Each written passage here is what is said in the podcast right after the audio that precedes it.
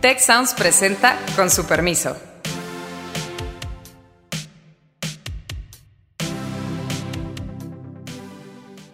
Soy Alejandro Poiré, qué gusto saludarles. Me acompañan Beata Boina y Héctor Villarreal. Y eh, vamos a hablar de algunos de los efectos políticos del coronavirus en nuestro país. Pareciera aquí que surge una especie de planeador social que dice, ¿sabes qué? Yo estoy dispuesto a, por no perder un par de puntos del PIB, meterle mil o dos mil muertos. A mi modo de ver, este, el gobierno ya se rindió desde el comienzo, o sea, básicamente asumiendo que, bueno, sí, van a reaccionar de alguna forma, pero no va a ser una reacción fuerte como en otros países. A lo que se está apostando es al subreporte de los casos.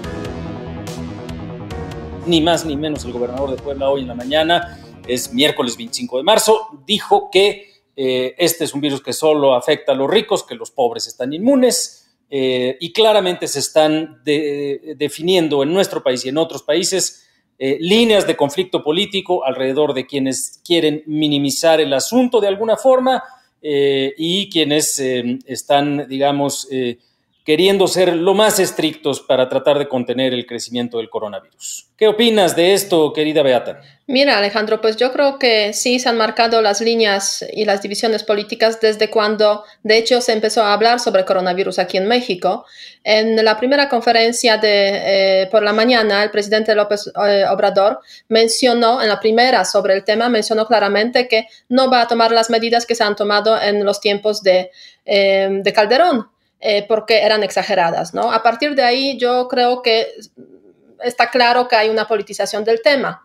Ahora bien, eh, no cabe duda que también eh, pues el que el que gobierna pues tiene sus apoyos en diferentes sectores entonces desde ahí o a partir de ahí se está generando esa, esa división yo creo que una división muy errónea muy equivocada porque de hecho pues se trata de una, una epidemia una pandemia eh, que va a afectar a todos independientemente de si son ricos o son pobres y hasta se puede decir más que a los pobres les afectará, les puede afectar muchísimo más que a los que pues pueden confinarse en sus casas con, con cierta tranquilidad y tienen y particularmente eh, perdón la interrupción, pero particularmente en empleos informales, la gente Exactamente. que no, Exactamente, o sea, el tema de México es que 60%, casi 60% es la informalidad, viven la informalidad, viven de un día al otro y en ese sentido pues hay que tomar medidas eh, que tomen en cuenta sin ninguna duda este sector, pero sin tampoco destruir, se puede decir, al, a los que dan esos empleos, ¿no? Eh, en ese sentido, yo creo que en México, pues México es un país eh, que vive felizmente eh, en el contexto del mundo donde todos están tomando medidas serias, medidas drásticas para, para frenar el coronavirus. Ahora bien, en breve veremos eh, cuál reacción es la correcta, ¿no? Italia ya está sufriendo por pues, tener ese desliz de no prestar atención a tiempo al tema de coronavirus Em, hay países gigantescos como India, que justo ayer eh, Narendra Modi tomó la decisión de cuarentena para este país, eh, eh, o sea, en general para toda la población. Eh, y México destaca por, pues, la, por esa, esa, despreocupación, destaca incluso, yo diría, en el contexto de América Latina, ¿no? porque hay países como Chile, como Colombia, como Perú, incluso Bolivia, bueno, Venezuela, que son otras razones un poco también a analizar, eh, varios de Centroamérica que sí han tomado medidas mucho más drásticas y están intentando al menos salir con algunos paquetes de apoyo económico. Que esa es la otra pregunta también, ¿no? Eh, adelante, Héctor, perdón. Sí, mira, eh, pareciera como que aquí se tomó una decisión en cuestiones de riesgo, no sabemos hasta dónde riesgo calculado. Y, yo lo veo como, voy a, voy a juntar dos problemas que en mi opinión debieran ser diferenciados, no está sucediendo así. Problema número uno, aquí hay que cuidar la parte sanitaria. Tú como gobierno te tienes que preocupar del menor número de infectados y de muertos. Al mismo tiempo, digo, se nos viene encima una contracción potencialmente muy grande y uno esperaría, y era parte del comentario de Beata, pues una serie de, de medidas que se esperaban el martes. Eh, se supone que esto se iba, se iba a anunciar el, el, martes, el martes 24, dígase ayer. ¿De medidas económicas te refieres? De medidas económicas, pero muy en particular, Alejandro, cuestiones fiscales. Eh, incluso aquí fue muy decepcionante lo que se terminó presentando. Entonces, si bien son dos problemas separados, yo no puedo entender las declaraciones y, y, todo esto que ha ocurrido en las últimas horas si no volvemos a pensar que dice, ¿sabes qué? No te ofrecí un paquete y en particular, no estoy hablando de transferencias, no estoy tratando de paliar las necesidades de toda esta gente que está en la informalidad y te digo, no te preocupes, la crisis sanitaria está exagerada. Veo mucha irresponsabilidad y, creo que hay que tener mucho cuidado. Se hace unos días, en una de las conferencias del subsecretario López Gatel, eh, que se retomó en redes sociales, eh, trataba él de explicar este argumento que, llaman de la inmunidad de rebaño o la inmunidad de manada, hablando de una escuela primaria. Y decía, si tenemos mil niños ahí, ¿para qué esperarnos eh, y frenar toda la escuela cuando solamente hay unos cuantos niños que han estado en contacto con el virus? Se le criticó mucho, porque decían, bueno, pues pareciera que la conclusión lógica es que pues no hay que cerrar la escuela porque de todas maneras se van a infectar todos y pues mejor que se infecten todos de una vez. Y creo que em, ese es el argumento subyacente, que de hecho está detrás de la división política, que a mí me parece más delicado, porque el argumento sanitario sí pareciera ser que, por las razones que sea, llegamos a atender esta crisis cuando ya era imposible frenar la curva de contagio. Da esa impresión porque realmente eh, pues el reportaje de hace unos días también del New York Times es, muy, es muy notorio, pues, y todo el mundo hemos estado viendo al presidente eh, en giras y apenas hace un par de días empezando con unas medidas de distanciamiento social, etcétera, pero lo que es una realidad, y lo dijimos aquí hace dos o tres programas, es que no se revisaron eh, vuelos de entrada de Europa, de Italia, de España, ya no digamos de otros lugares, de Corea, de China, etcétera no se frenaron los casos importados y en esta lógica de inmunidad, pues básicamente ya más bien lo que daría la impresión, y esto es una cosa que pudiera ser muy delicada, es que a lo que se está apostando es al subreporte de los casos. Lo ha dicho también el subsecretario López Gatel. Dice, si usted tiene los síntomas, ¿de qué le sirve que le digan que tiene coronavirus o no? No con estas palabras, pero prácticamente en alguna de las conferencias de la tarde. Em, cuídese, de todas maneras le vamos a dar el mismo tratamiento, etcétera. Eh, y hay mucha evidencia anecdótica eh, que señala que eh, las personas que están teniendo padecimientos serios, en algunos casos, o fallecimientos por enfermedades de vías respiratorias, ni siquiera se está haciendo un esfuerzo especial por registrar el número de casos. De ser esto cierto, pues es una apuesta sumamente delicada. Aun si el tema del subreporte no está ahí, es una apuesta sumamente delicada porque la crisis sanitaria viene. Y además la gran pregunta es, bueno, ok, esa es una estrategia para tratar de hablar de la, de, la magnitud del problema de salud, pero también vamos muy lento en el asunto económico, que es justo lo que tú decías, ¿no, Héctor? Y eso también llama la atención. Mira, lo de la crisis sanitaria efectivamente viene, no cabe duda. Y en ese sentido, lo que estás comentando, esa estrategia de conseguir cierta inmunidad de rebaño, etcétera, es la que intentó aplicar al comienzo Boris Johnson en el Reino Unido. Este, y ya lo dejó, o sea, ya lo dejó, digamos, frente a la cantidad de, de las personas contagiadas y el eh, crecimiento tan rápido. Entonces, hoy en día estamos en el Reino Unido con la situación pues de prácticamente cuarentena eh, y prohibición de salidas y también se, han suspendido las, las escuelas, etcétera, etcétera. O sea, después de pocos días se dieron cuenta de que esa estrategia no funciona. Ahora bien, en México, pues obviamente eh, hay ese tema que quizás se está apostando a que, bueno, como de todas formas, es un país grande donde nacen tantos niños, pues con un poco de, con la mortalidad un poco más elevada, pues tampoco pasa nada, ¿no? O sea, a mí me da esa sensación, porque como lo mencionó también Gatel en varias ocasiones, si vemos los fenómenos demográficos en sentido muy, muy amplio, pues la verdad es que la muerte de unas cuantas personas no tiene gran significado. Y a mi modo de ver, este, el gobierno ya se rindió desde el comienzo, o sea, básicamente asumiendo que, bueno, sí, van a reaccionar de alguna forma, pero no va a ser una reacción fuerte como en otros países.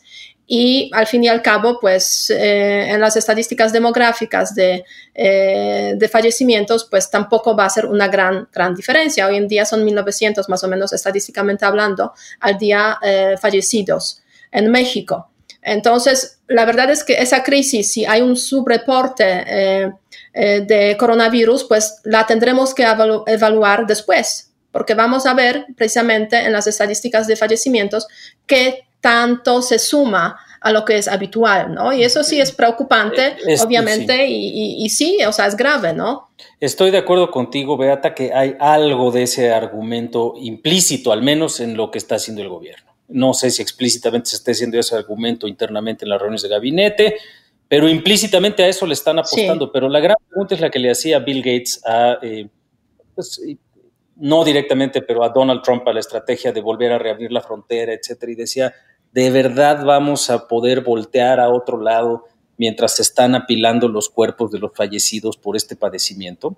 Porque independientemente de que en el gran número de fallecimientos en nuestro país por distintos motivos, eh, la tasa de mortandad no vaya, pareciera que no vaya a afectarse de una manera eh, eh, muy significativa en la estadística anual. Lo que sí va a estar pasando es exactamente las mismas escenas que estamos viendo en todos los países, en España, en Italia, en China, en Gran Bretaña, etcétera, de una crisis en la capacidad instalada de nuestro sistema hospitalario para atender a las personas, por supuesto, a las que tienen este nuevo padecimiento, pero también a las que tienen los padecimientos normales, en un país en el cual, y lo he, insistido, ya hemos tenido en los últimos 15 meses severos problemas de atención a la salud, incluso por el abastecimiento de, medicamentos ordinarios.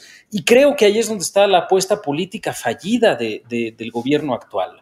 Eh, no va a haber quien aguante esas imágenes, no va a haber quien aguante ese dolor, no va a haber, creo yo, opinión pública que respalde eh, lo, que, lo que en cierto sentido es, eh, es percibido como inhumano. Sí, sí así es, efectivamente. Yo, tengo, tres, yo, tengo, tres, puntos. A ver, eh, este, este, dilema que, que plantea Beata, yo creo que en términos éticos es profundísimo. De alguna manera, alguien puede tomar las declaraciones de Salinas Pliego de, ayer, que, que, fueron muy polémicas, es decir, ¿sabes qué? Es que realmente de lo que se va a morir la gente es de hambre. Entonces, pareciera aquí que surge una especie de planeador social que dice, ¿sabes qué? Yo estoy dispuesto a, por no perder un par de puntos del PIB, meterle mil o dos mil muertos. Exacto, exacto. Yo, no, sé si estamos hablando de eso y, ojalá. No, la implicación por supuesto es esa, es decir, bueno, perfecto, eh, pues que se mueran unos cuantos, de todas maneras, o son enfermos, o son viejitos, o son personas con condiciones previas, em, pero pues entonces un cierto número de personas mantienen su empleo. Ojo, el impacto económico creo que va a ser muy fuerte. Eh, en todos los niveles, pero particularmente en los niveles con, empleo más marginal y que dependen más de, ingreso corriente eh, que no está asalariado, ¿no? Además. Ahora, yo, yo tengo punto 2 y punto 3, porque punto 2, si tú juegas con una estrategia de este tipo, más allá de los profundísimos dilemas éticos, hay una cosa que, que, ahora sí que nuestro colega Edmundo Molina de la Escuela de Gobierno podría explicarnos muy bien, que son estos riesgos profundos, esta, esta incertidumbre no medible.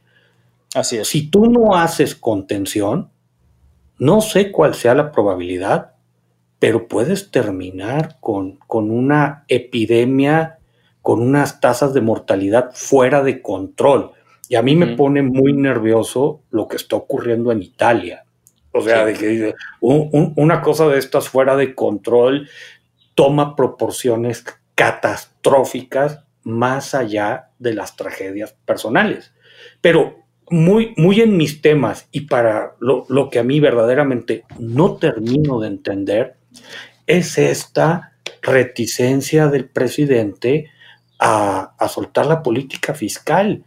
Caray, si en algún momento se justificaría y, y, por ahí hay que ver lo que están haciendo algunos gobiernos bien radicales, aquí no estamos hablando de eso, es conservar una disciplina fiscal tan estricta en este sentido, nos puede salir carísimo, carísimo, carísimo. Y había cosas muy sencillas, mandar transferencias, mandar bonos de despensa, tratar de reactivar obras de infraestructura muy sencillas, tipo bacheo, cosas que bajan dinero muy rápido y sigue montado en una posición tan fundamentalista que, que, no se entiende.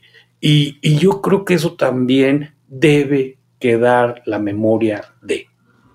Dos puntos muy importantes, eh, Héctor. No quiero abandonar el punto ético, eh, pero sí quiero retomar la parte económica. Desde el punto de vista ético, eh, pues el grave dilema al que pareciera que se está inclinando un lado del espectro político es justamente el de decir eh, estamos dispuestos a pagar con las muertes de algunas personas o su mayor vulnerabilidad eh, una cierta reactivación de la economía.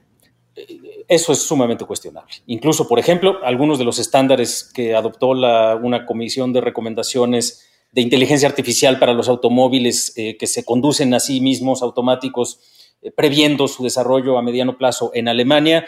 Una de las pocas cosas en las que pudieron estar de acuerdo es de decir, eh, si en un escenario de riesgo de falla mecánica del automóvil tiene que decidir el algoritmo del automóvil entre matar a una persona o matar a dos, siempre va a ser preferible que mate el menor número posible o que ponga en riesgo el menor número posible.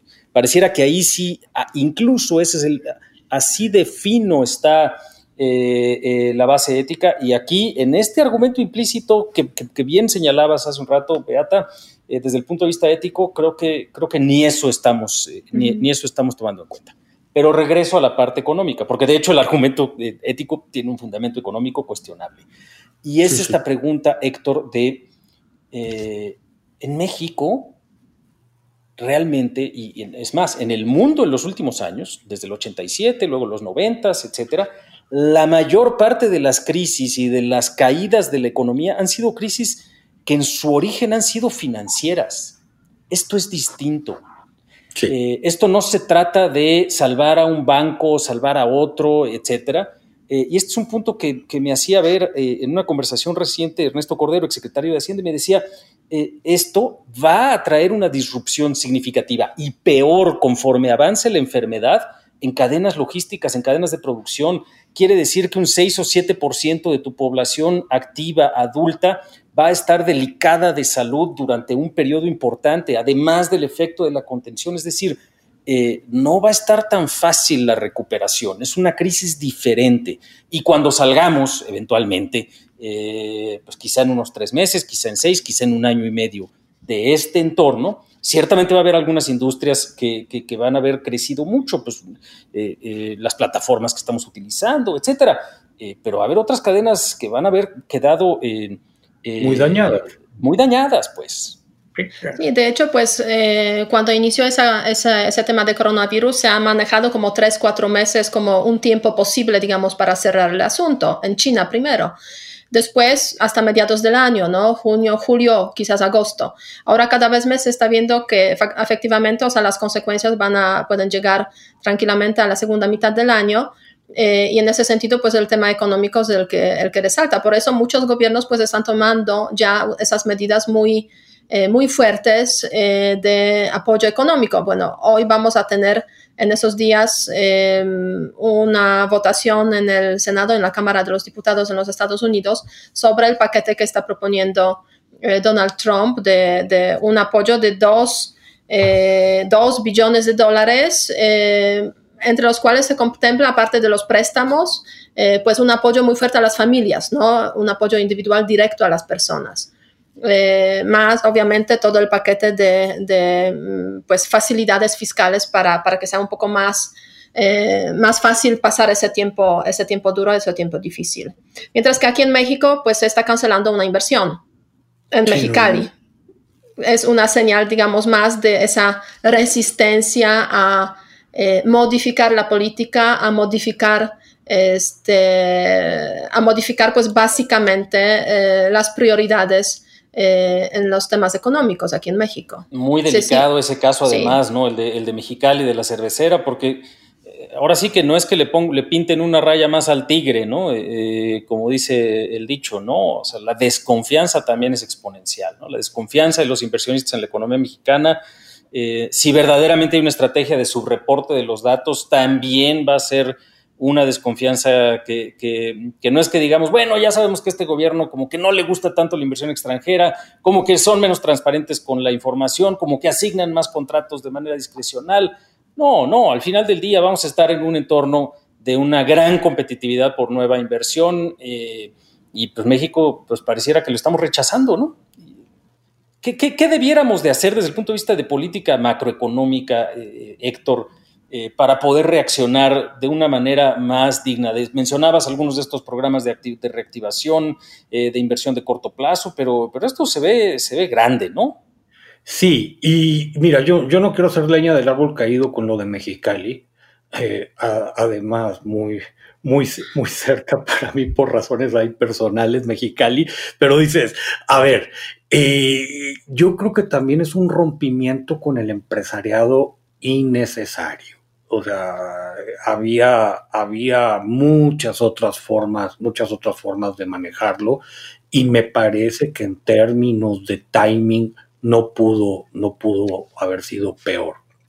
Pero cosas que tendríamos que estar viendo. Mira, el Banco de México trató de reaccionar bien, eh, está tratando de inyectar liquidez, pero lo que estamos observando en general en el mundo es que la liquidez por sí sola no te alivia. La parte fiscal te tiene que cerrar la pinza.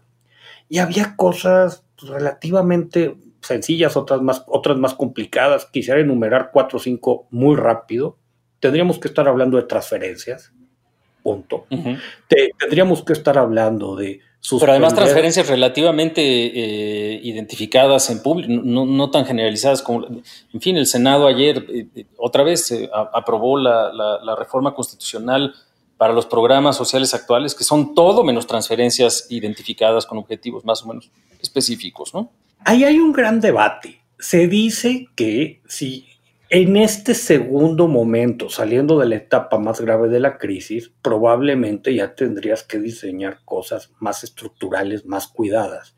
Ahorita yo premiaría rapidez. Baja dinero como puedas. Oye, va a haber fugas, va a haber cosas que no nos gustan, sí, pero aquí urge mucho meterle velocidad.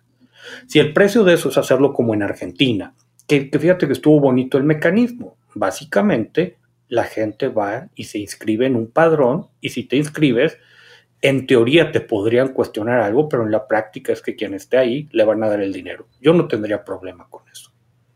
Más aún, creo, creo que eso se tendría que hacer, como se tendrían que suspender las grandes obras del sexenio y bajar dinero de manera muy rápida, obras chiquitas, ponte a reparar calles, ponte a reparar carreteras, cosas que te bajen dinero fácil sector privado, ¿sabes qué? Y que incluso pudieran ser aprovechadas por, por constructoras medianas y pequeñas en todo el país, etcétera, ¿no? No las grandes obras para las cuales tienes que tener una capacidad instalada enorme para entrarle, ¿no?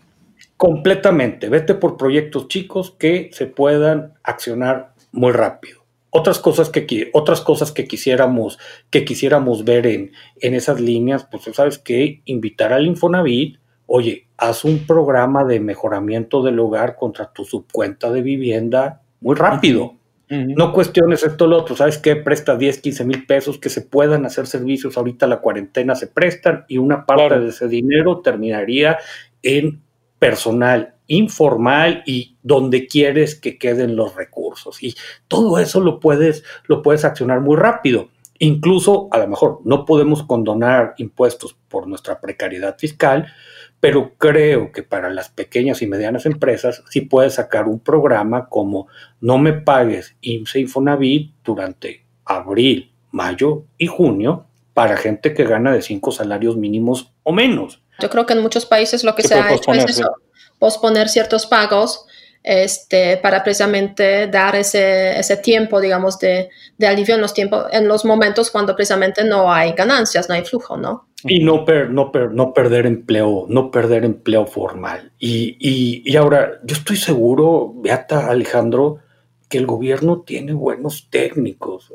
Algo que no deja de ser muy preocupante es pareciera que el problema aquí es el presidente y un modelo de liderazgo muy vertical y, incluso hay cuestionamientos que pasando todo esto tenemos que poner sobre la mesa. A ver, a la hora de este tipo de crisis, queremos que reaccionen los liderazgos o las instituciones. y creo que yo me voy inclinando por lo segundo.